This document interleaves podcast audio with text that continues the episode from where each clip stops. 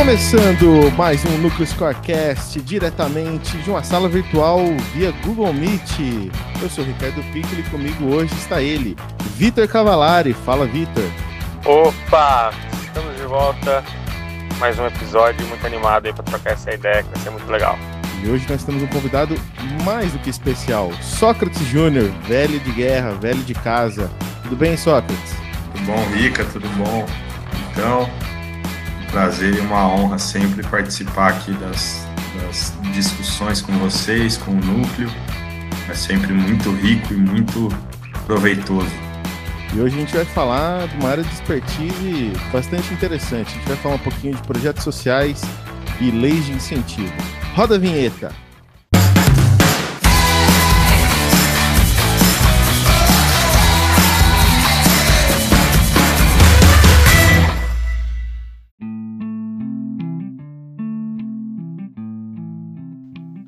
Sócrates, aproveitando então, já é, dar uma boa noite mais extenso aqui para você.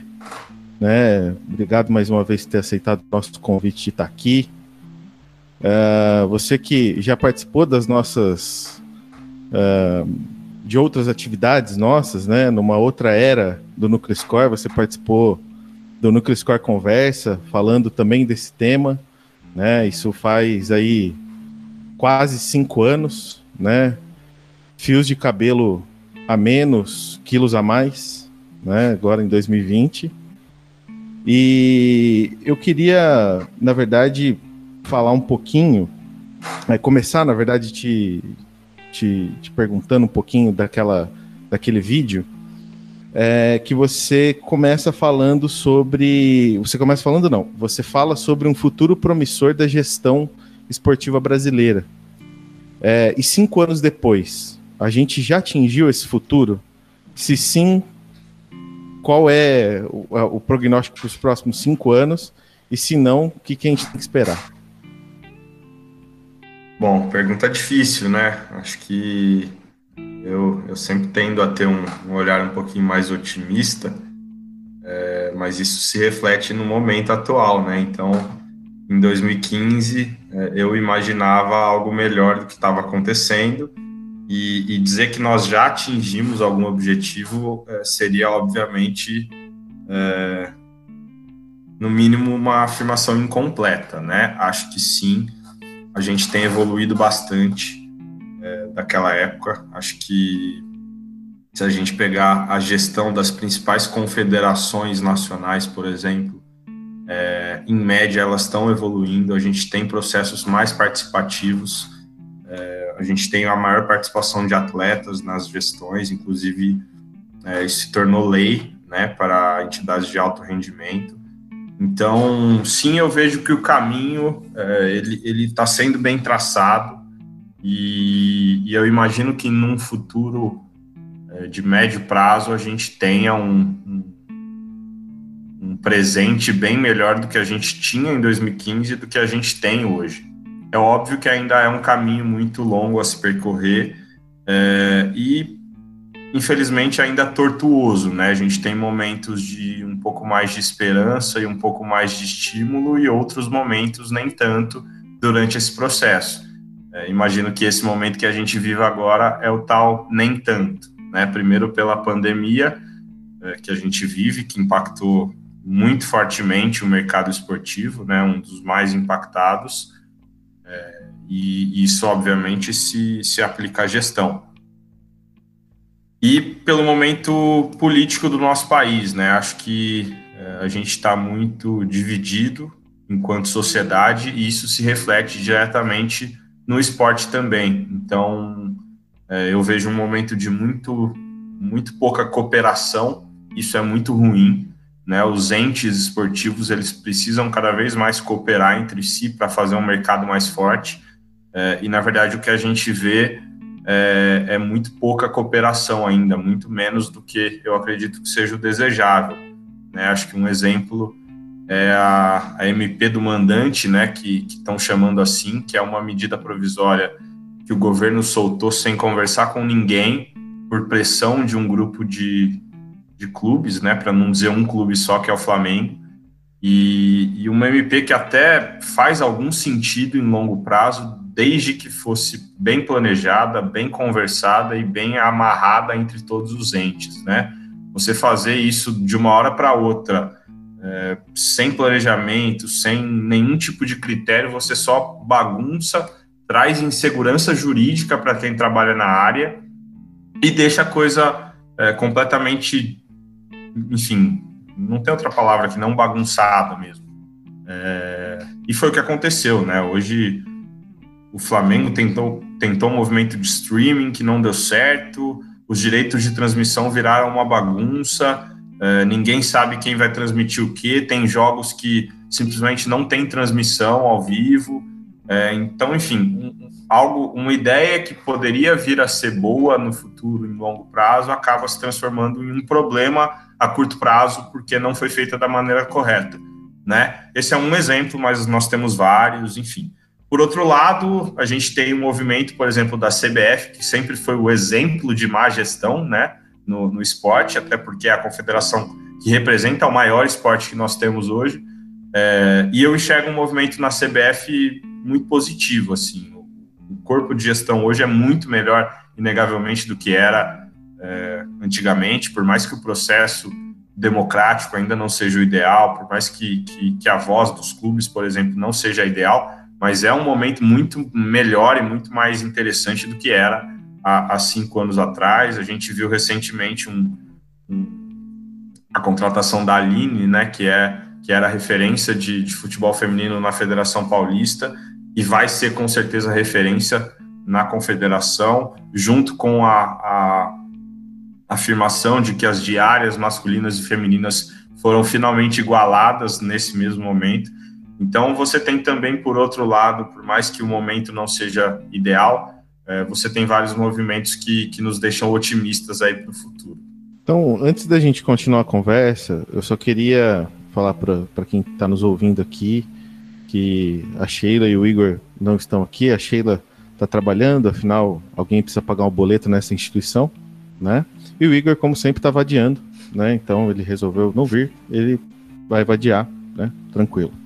É, mas, pegando um pouco, é, continuando nesse tema e pegando o gancho no que você falou, é, há cinco anos atrás você colocou, inclusive, citou, na verdade, o movimento do bom senso, né? Que sumiu hoje, mas talvez parte da, da ideia tenha continuado aí em algumas uh, atuações individuais, enfim, uh, talvez tenha tido algum, algum impacto, né? Aquela ideia toda, ainda que o grupo original tenha se, se dissipado, né?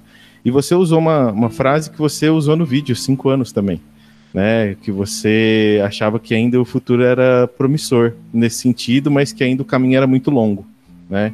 É, é possível dizer então que a gente está no meio desse caminho? Difícil precisar, né? Espero que a gente é, esteja de fato no meio. Se é que existe um meio, né? Acho que eh, o processo de gestão ele tem que acompanhar também as mudanças da sociedade, as oportunidades que, que surgem. Então, acho que isso vai ser dinâmico e, e de fato, ele, ele vai estar sempre em transformação. Espero que, que para melhor, né? É, e eu acho, sim, olhando por uma visão, por um lado otimista, que a gente está nesse caminho a gente está evoluindo, a gente está melhorando de maneira geral, por mais que, que tenham aí pedras, pedras no caminho. Então, é, eu não sei se, se, se dá para afirmar que tem um meio, né? Porque eu acho que não tem um fim também. Ele vai estar tá sempre é, se perpetuando aí em melhorias. Eu espero, pelo menos, que isso aconteça. Legal. E aproveitando também, já que você trouxe também a pauta do, do futebol feminino, né?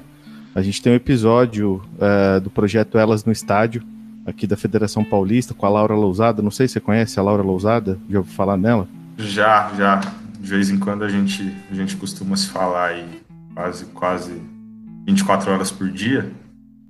Na pandemia, né? Na, na, na é. quarentena.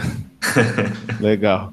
Para quem não sabe, a gente está brincando aqui, mas eles são casados, né? Então fica, fica claro aqui para todo mundo. Bom, mas o tema de hoje, então, já, já falamos um pouquinho de história, é, quem quiser, então, conhecer, inclusive, como é que você foi parar no esporte, é, seus interesses em relação a isso, até pela, pelo seu pai e pela sua mãe, né, serem grandes atletas, terem sido grandes atletas. É, tá no nosso YouTube ainda, né? No Cliscar Conversa, tem 150 views, certamente metade da dona Silvana, outra metade da dona Ana, né? mãe do Vitão. É, fica lá para vocês verem. Mas o tema de hoje, então, projetos sociais, leis de incentivo. Vitão, bola é tua. Legal, acho que essa introdução foi boa, né, para a gente ter um, esse, esse espírito otimista, né, que o Sócrates sempre passa para a gente, né, em vários assuntos, né, não só, não só nesses, nesse âmbito mais macro, né, da, da, de, um, cenário político, um cenário de gestão, mas enfim, no, no dia a dia também. É, eu, a minha, minha pergunta, assim, é, eu acho que hum, não sei se você tem hoje precisamente 10 anos depois é, né, de, de, começar a atuar em, em, gestão de programas sociais esportivos, números de quantos projetos, quantas crianças atendidas, de quanto eu não sei se você tem esse número, mas é muito grande, né?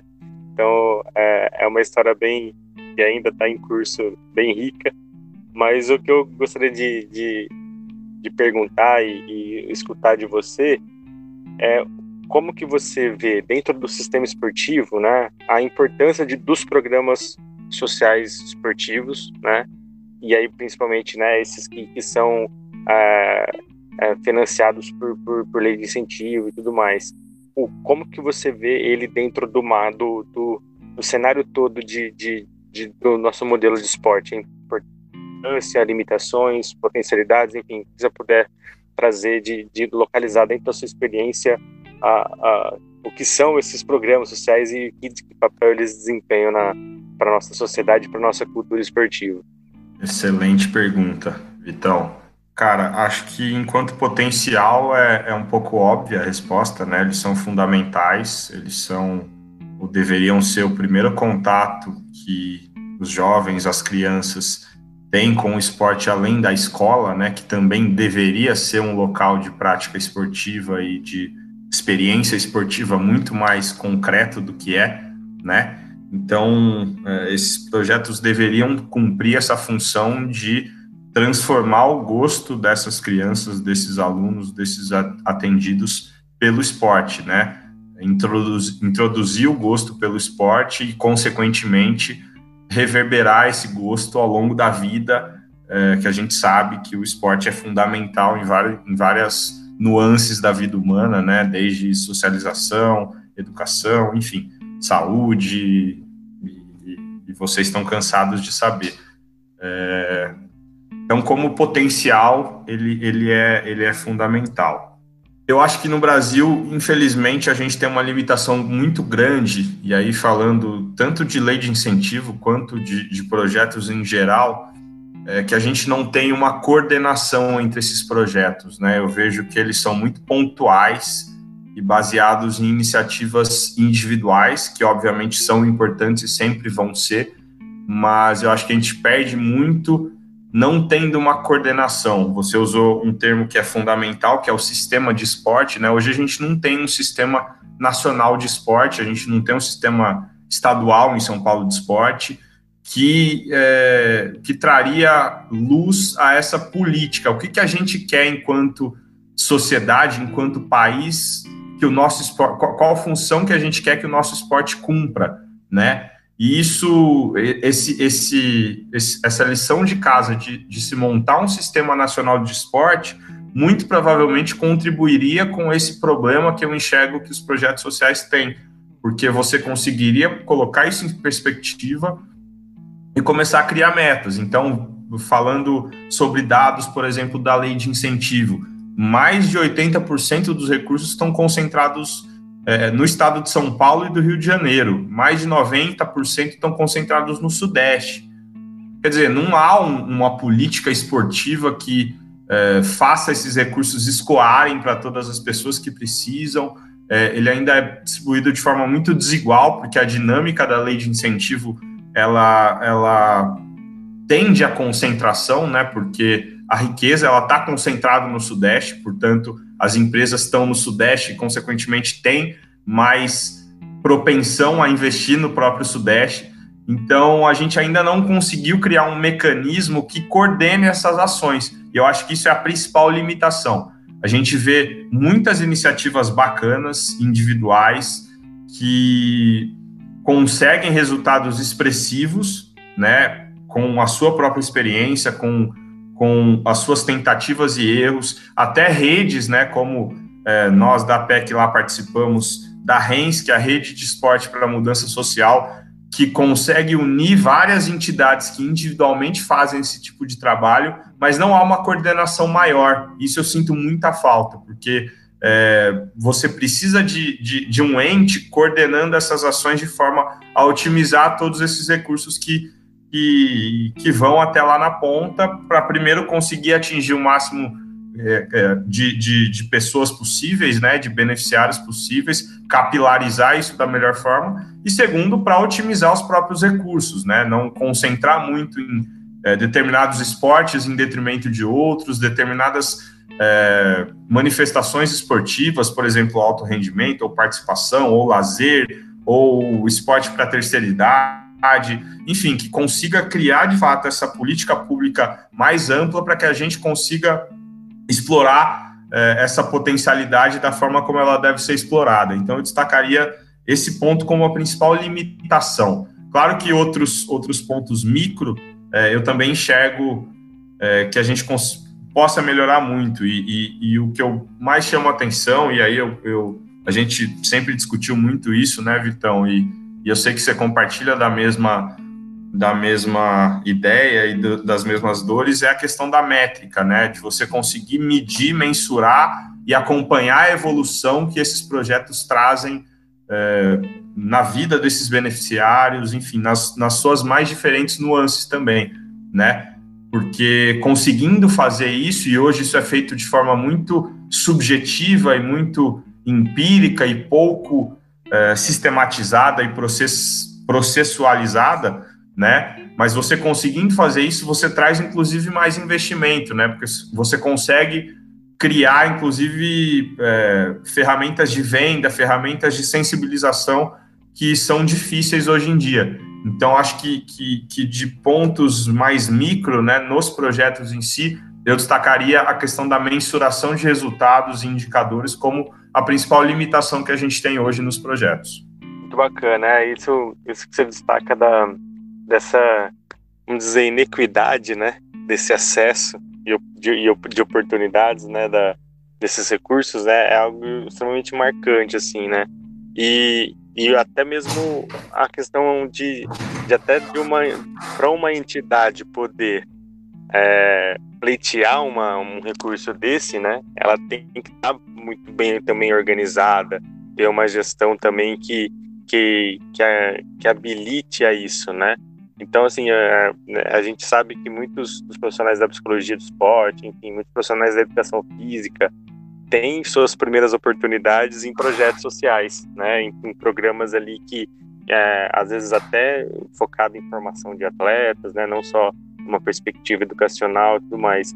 O que, que você é, poderia falar para essa para esses profissionais que estão nesses projetos em entidades que ainda não têm essa estrutura é, essa, essa condição né, de, de, de, de disputar uma, uma, uma, concorrência por algum tipo de, de investimento maior, enfim, o que, que você traria do ponto de vista de um, de um gestor que tem bastante experiência nesses processos, inclusive administrativos, burocráticos, contábeis, enfim, é, de, de, um, de um norte, assim, de uma, de uma coisa, ó, galera, é esse o primeiro passo que, vocês têm que dar para começar a, a, trazer um pouco mais de, de, de possibilidades aqui para vocês, assim, qual, o que, que seria o pontapé inicial?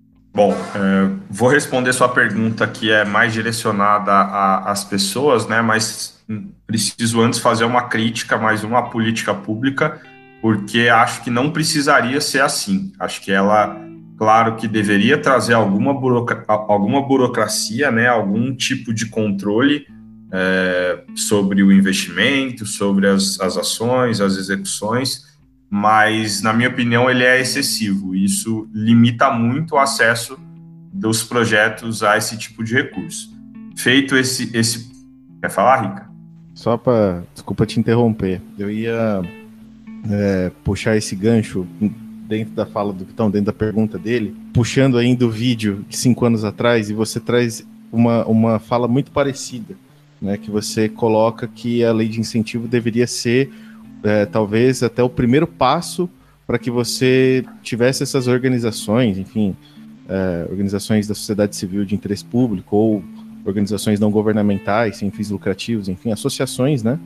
É, para que daí isso fosse apenas o primeiro passo, dentro de uma estrutura maior, que eu acho que você já falou aqui do sistema. Então, é, essa opinião continua, essa, essa visão da coisa continua. Sim, sim, com certeza. Acho que a lei de incentivo ela deveria ser muito mais democrática, muito mais aberta e muito mais consultiva, né? É, ela é muito restritiva e ela é muito técnica por consequência. E aí já vou entrar na, na pergunta do Vitão, que por esse defeito ela acaba sendo um bicho de sete cabeças para quem olha ela de fora, para quem nunca fez, para quem quer fazer, etc. E ela não é um bicho de sete cabeças, mas de fato ela é muito difícil. É, e aí, a solução de curto prazo que eu enxergo para essas organizações que não têm esse tipo de estrutura é procurar parceiros que já tenham essa expertise, que já tenham esse know-how e, e, que consigam fazê-las cortarem esse caminho. Né? Acho que essa é a solução mais é, objetiva, mais óbvia e mais sensata, não tendo esse, essa estrutura que é necessária para que seja feito um projeto desse, desse porte, com todas as responsabilidades, com todas as obrigações que esse projeto traz.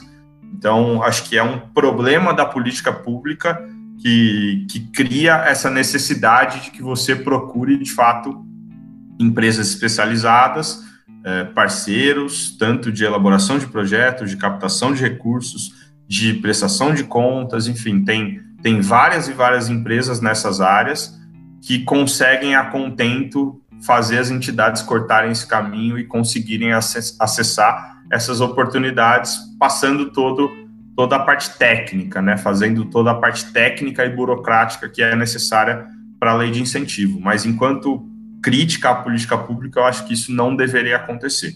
A gente deveria reformar a lei para que isso fosse mais acessível. Mas, na verdade, assim, o que acontece é que eh, a gente, nesse momento especificamente, está passando por um momento complicado da lei de incentivo. Na semana passada, a gente soube que dos 50 técnicos do Ministério que cuidam dessa área, que fazem triagem, análise aprovação de projetos, é, acompanhamento, fiscalização, etc., é, dos 50, apenas oito continuam. Então, mais de dois, dois terços dos funcionários que cuidavam dessa parte que é fundamental para o esporte nacional, é, não existem mais. Né? E a gente soube depois que foi um erro do governo básico de, de, de não renovação da licitação para esses, que eles eram funcionários terceirizados, enfim, uma coisa absolutamente infantil do, do ponto de vista de gestão e que vai ter um impacto muito grande nas entidades do, do esporte brasileiro.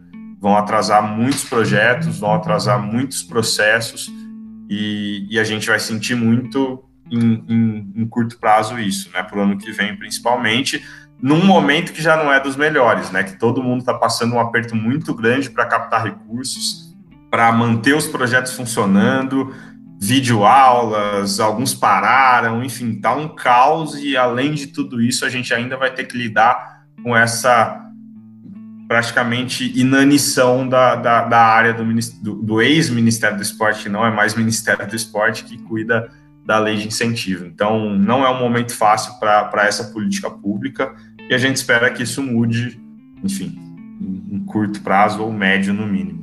Uma coisa que, é, que a gente vivenciou de experiência, né, trabalhando junto nos projetos, foi algumas possibilidades alternativas às leis de incentivo, né? A gente teve a oportunidade de, de executar projetos pelo com verbo do Criança Esperança, né, com verbas do, do programa Futebol for Hope, que é que é da agora FIFA Foundation, né, é, e, e, foram experiências muito legais, né, de, de, de também ter essa essa essa possibilidade de executar projetos nesses editais, né, a gente sabe até de editais internacionais, né? I Love Football tem até a galera até constrói quadra de futebol, campo de futebol aí, né?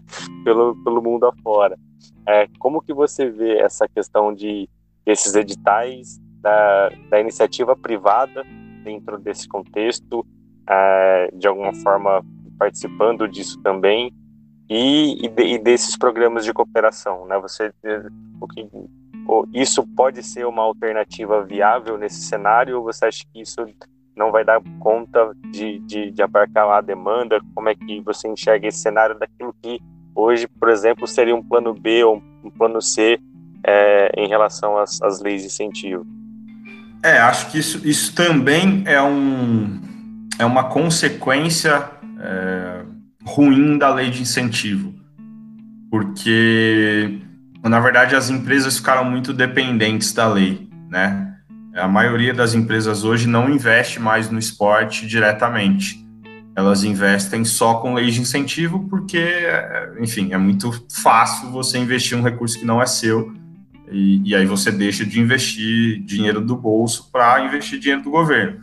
Então, isso é, eu enxergo como, como uma consequência ruim que não só isso não só a lei de incentivo ao esporte, né? A lei Rouanet também tem esse viés e isso isso acabou sendo uma consequência negativa.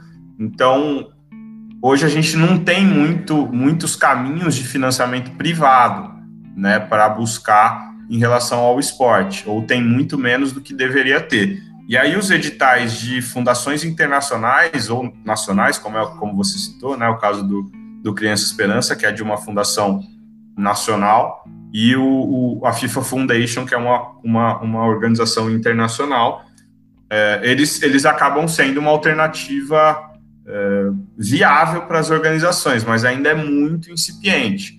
Ainda é uma concorrência muito, muito, muito grande, no sentido de número de projetos muito alto perto do montante disponível. Né? A, a FIFA Foundation, por exemplo, é, quando a gente foi, foi contemplado, se eu não me engano, no, no segundo ano, acho que tinham 10 projetos no Brasil só que foram. Então, e, e hoje eu não sei quanto está isso, mas imagino que não muito mais. Então, é, é, é, muito restrito, assim, são muito poucas entidades que conseguem acessar esse tipo de, de edital. Então, quando a gente pensa em escala, ainda isso não consegue absorver tudo que, que precisa para a gente rodar o esporte eh, nacional, né? Então, acho que, que nesse sentido, a, a, a, lei de incentivo talvez tenha tido um papel muito negativo nessa, nessa construção.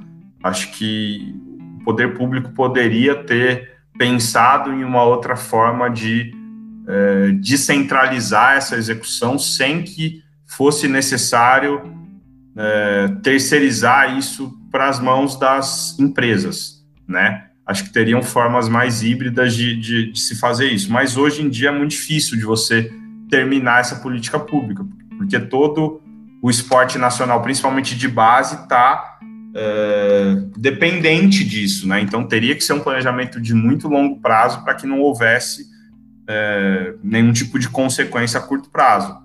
É, e aí uma, uma, uma atitude como essa de cortar dois terços dos dos profissionais que trabalham lá tem, tem efeitos catastróficos, né? Mas tentando resumir e responder diretamente sua pergunta, Vitão, acho que ainda não, só com os editais de, de organizações nacionais e internacionais, a gente não conseguiria absorver, apesar de individualmente, para cada entidade, ser sim uma, uma fonte importante de, de, de possibilidade de recurso, né? Soca, você falou bastante sobre, sobre uma coisa. Uh, eu vou, vou, traduzir aqui como sensibilização, tá?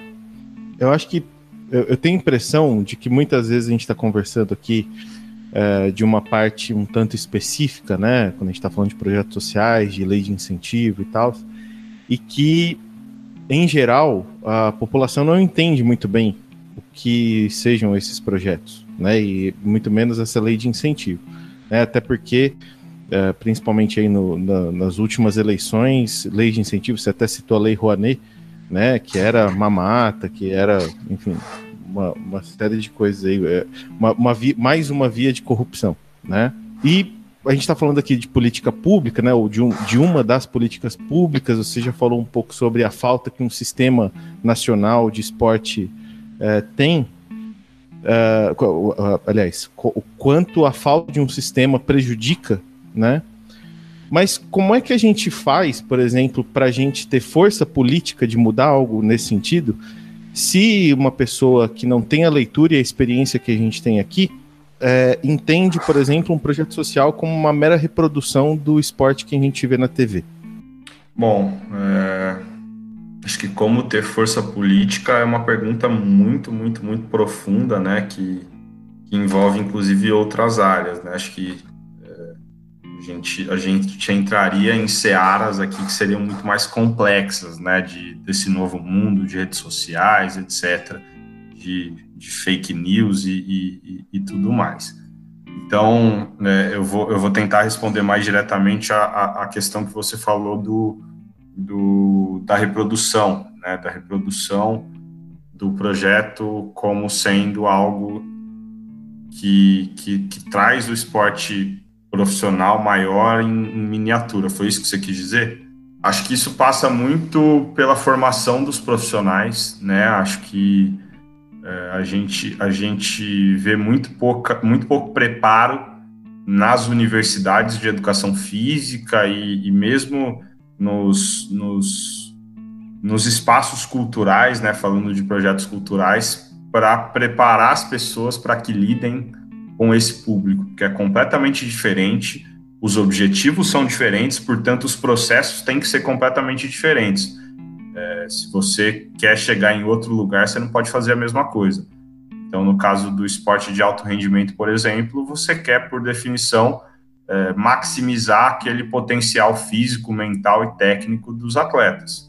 No caso do esporte social, é o oposto disso, né? Você quer maximizar os ganhos que aquela atividade vai ter para a sociabilização das crianças, você quer que todo mundo tenha acesso, você quer que enfim, vários objetivos praticamente opostos ao objetivo do esporte profissional. Então, os processos eles têm que ser completamente diferentes. E os profissionais que trabalham nesses locais, eles não tiveram, via de regra, esse preparo para estar tá ali.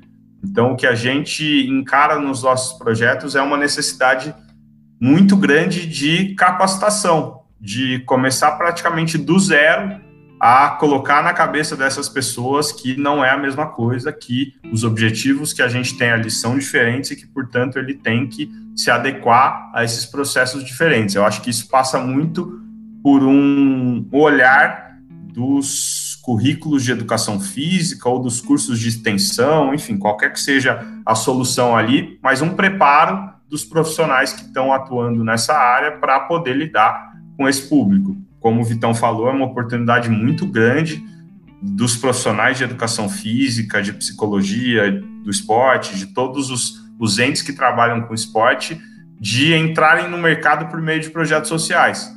E a partir do momento que você não é preparado para isso, é muito difícil você conseguir aproveitar essa oportunidade. Então, acho que, que cabe essa reflexão de ter um olhar crítico e e criterioso mesmo para esse público, para esse mercado, para essa área de atuação que esses profissionais que, que trabalham no esporte po podem vir a ter. Aproveitando essa, essa, essa é, acho que esse caminho que você tomou na, na, resposta, que eu acho que foi muito interessante, é, hoje, né, você junto com uma, uma equipe de gestão, né, quem que vocês coordenam? Quem que vocês gerenciam? Quais o que, que compõe uma gestão hoje de aí vocês estão lidando com mais de 20 projetos, entre projetos esportivos, culturais, enfim. É, quem que compõe essa equipe, né? É, e quais são as necessidades e também os desafios dessa gestão, considerando que vocês têm aí diferentes áreas tendo que se comunicar, se relacionar e, e fazer a coisa acontecer.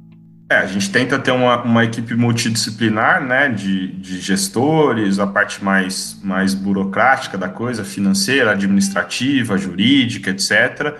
Indo mais para o campo, a gente tenta ter uma equipe multidisciplinar de psicólogos, educadores físicos, assistentes sociais, tem é um dos psicólogos que trabalha com a gente agora, que está se especializando em pedagogia. É, então, a ideia é, é, é conseguir ter essa multidisciplinariedade para também passar essas diferentes visões para o coitado do nosso professor, que é quem está lá na ponta, né? Infelizmente, a gente não consegue ter em cada projeto nosso uma equipe multidisciplinar, que deveria ser o ideal, né? Que em cada núcleo a gente tivesse um pedagogo, um assistente social, um psicólogo que, que, que conseguisse efetivar esse trabalho, mas infelizmente é, a gente não consegue financeiramente viabilizar isso, até estamos evoluindo nesse sentido, né? A ideia é que para o próximo ano, se a gente conseguir financiamento, se é, a, a, macroeconomia aí do país cooperar, que a gente tenha um psicólogo é, para cada núcleo de um projeto específico nosso, que é o maior, que é o Bola Bacana, então a gente vai fazer um piloto nesse sentido, um estagiário de psicologia, né, não um psicólogo, a gente vai fazer um piloto disso para é, começar a, a,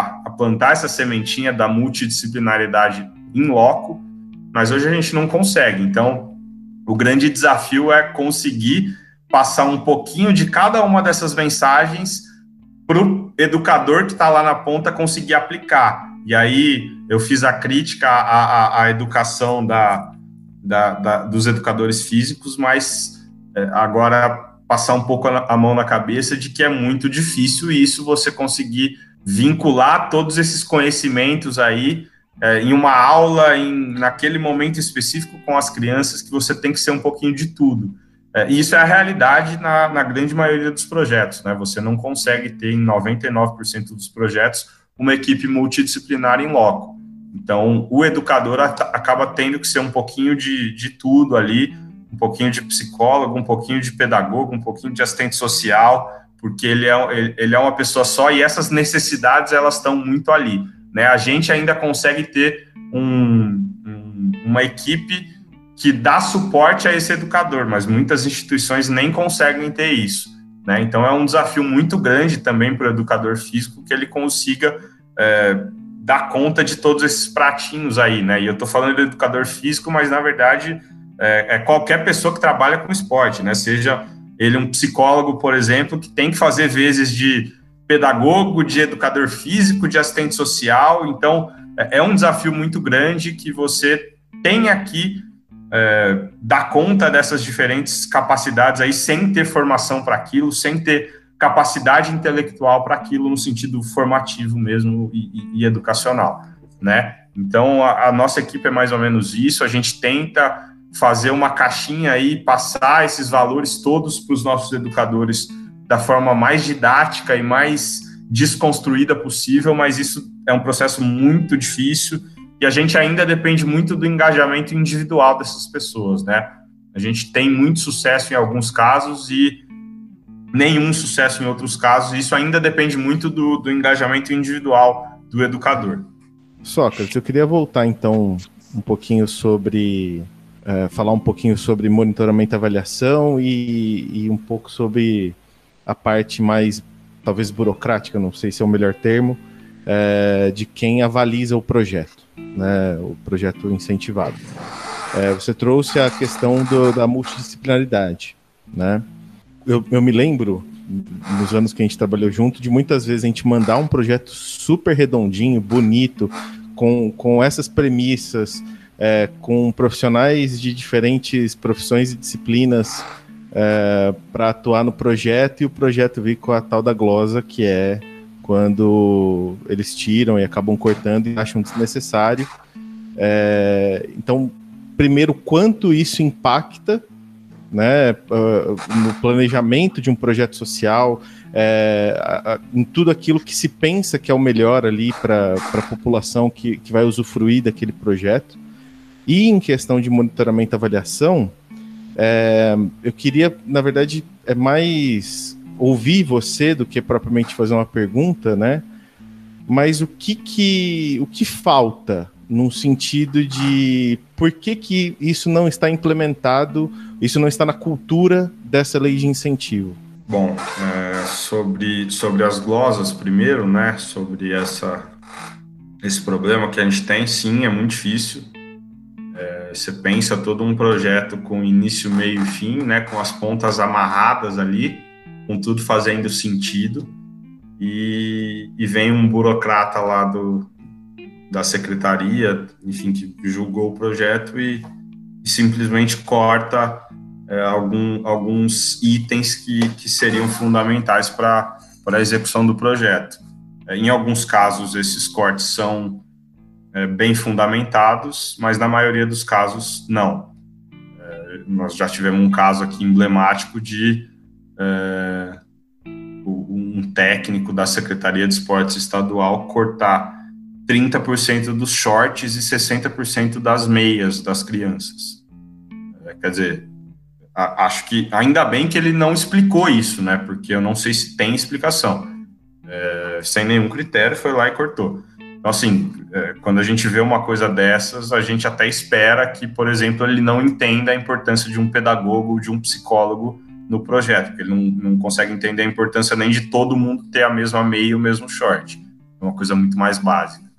É, então, esse é um problema muito grande que a gente tem que, tem que lidar com ele, porque é, o jogo é assim, né? A gente tenta cada vez mais nos proteger disso, escrever o projeto cada vez mais bem fundamentado, mas a gente vai estar sempre sujeito é, a isso. Em relação ao monitoramento e avaliação, é, eu acho que são vários problemas aí. É, o primeiro, mais óbvio, é braço, né? As, a maioria das entidades não tem braço, não tem possibilidade de se preocupar com monitoramento e avaliação, porque ela está imersa ali no dia a dia, nas operações, no, no que precisa acontecer para o projeto sair do lugar e o monitoramento e avaliação ele é, fica como se fosse um luxo ali que ela não consegue nunca fazer, né? Acho que isso, isso é o principal problema e claro que tem um problema aí de, de entender a importância disso e, e se a gente tivesse essa cultura de fato de entender a importância, isso seria prioridade. Mas, é, enfim, acho que esse é o principal problema. E eu enxergo uma, uma forma de. A forma mais simples de se resolver isso, dado o contexto que a gente está hoje de é, escassez de recurso, de burocracia, etc., é com a tecnologia. Eu acho que a gente precisa cada vez mais usar a tecnologia no esporte, principalmente em projetos sociais, ainda é, é, é algo muito, muito, muito é, analógico. Tem muito pouca tecnologia aplicada, seja das mais básicas é, a, e, e as mais avançadas praticamente inexistem. Então, acho que passou da hora já dos projetos sociais se digitalizarem, é, começarem a, a, a entrar aí com mais força no século 21 e conseguirem automatizar vários processos que eles têm, por exemplo, lista de chamada, presença, isso tudo é, são coisas que, que, que, já são automatizadas e, e já existem vários caminhos para se automatizar isso. E, e, e, quando você automatiza e, e consegue coletar esses dados de uma forma estruturada em uma plataforma, você começa a, a conseguir falar de, de monitoramento e avaliação, né? Quando você não tem dado, você não consegue nem começar a discutir como é que você vai monitorar e avaliar. E, e coletar dado manualmente, né? É, enfim, é muito difícil.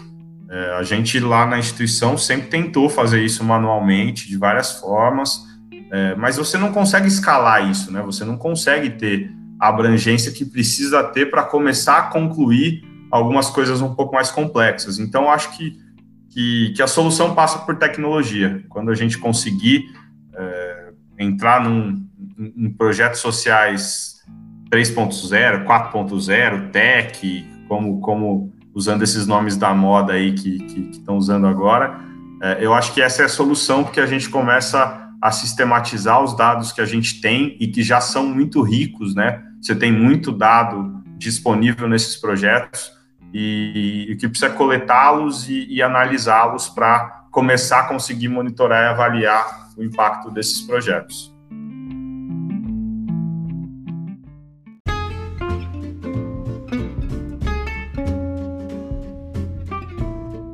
Vou até usar minha cola aqui para não errar. Sócrates brasileiro Sampaio de Souza Vieira de Oliveira Júnior. Muito obrigado pela sua presença, meu querido. Apesar de um nome que dura metade do tempo do podcast, não é?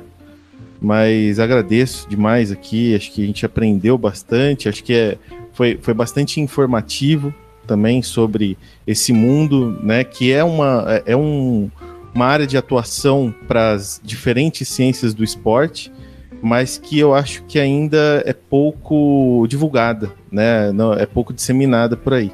Então acho que a gente botar um pouquinho de luz aí nesse lugar é bem legal e a gente, enfim, trabalhamos juntos aí é, o Vitão, acho que desde 2012 ou 13, né? Eu depois um pouquinho mais tarde, a Sheila também. É, e, putz, é, é uma experiência que, que muda a vida, né? Muda a nossa vida e muda a vida dos outros, né? Não, com certeza. Acho que é, que é algo que. Bom, eu desde que me entendo por profissional trabalho nessa área, né? Desde que eu saí da faculdade, ou durante a faculdade eu já, já fazia isso. E enfim, me, me considero um privilegiado de primeiro conseguir fazer o que, que eu gosto, né, o que, o que brilha no meu olho. É, segundo, conseguir contribuir de alguma forma para que esse, esse país tão injusto e desigual que a gente vive, é, que a vida das pessoas que estão nessa base aí da pirâmide, né, ela, que ela seja um pouquinho menos sofrida e menos complicada.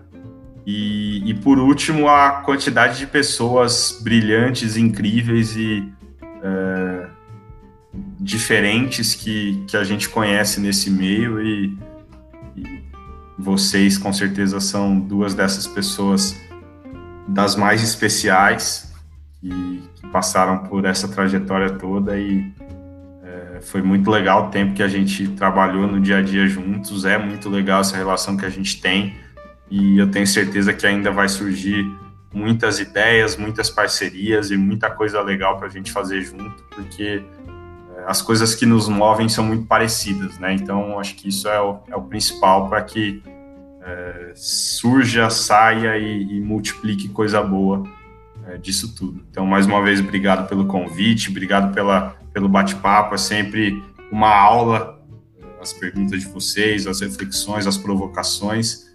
E quando quiserem, sempre será o maior prazer. Qualidade, Com direito a alerta cara. e Itimali, hein? Com direito a alerta e Itimalia.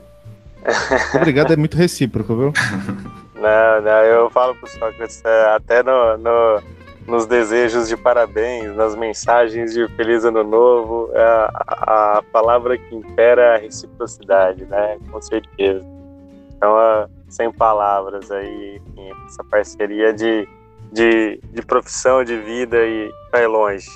E eu gostaria de aproveitar também a deixa, né, Ricardão, já que a gente já está falando para uma galera aí que está ouvindo a gente, que acompanha o trabalho, a gente em breve aí lançando um curso específico, né, contando das experiências é, da, da, da, atuação da psicologia do esporte em projetos sociais, né, então quem tem interesse, quem está atuando nessa área, quiser é, juntar na, nessa conversa e juntar nessa discussão é, da potencialidade que a psicologia tem de ocupação desses espaços e, e, de um trabalho dentro de uma de uma equipe, né, compondo aí junto com outros profissionais a gestão e execução desses projetos e também a questão do monitoramento e avaliação, né, que acho que são, são áreas que, que todos ali tá, podem contribuir de maneira significativa. Então, para quem tem interesse aí, fique ligado nas nossas divulgações aí, que em breve a gente vai estar tá lançando conteúdo aí para a galera que se interessa. E agradecer ao Sócrates aí e mais uma vez aí a gente cumprindo muito bem aí a, os conteúdos do podcast com, com, com pessoas uh, muito queridas e especiais, trazendo sua experiência, seu conhecimento para todo mundo aqui. Sempre compartilhando isso que importa, né? Perfeito. E com isso, encerramos nosso episódio. Mais uma vez, obrigado, Sócrates, Vitão. É, e como você falou, nos siga nas redes sociais: Facebook, Twitter Instagram, no arroba Nucleoscore, nosso site www.nucleoscore.com.br. É isso aí, valeu, aquele abraço.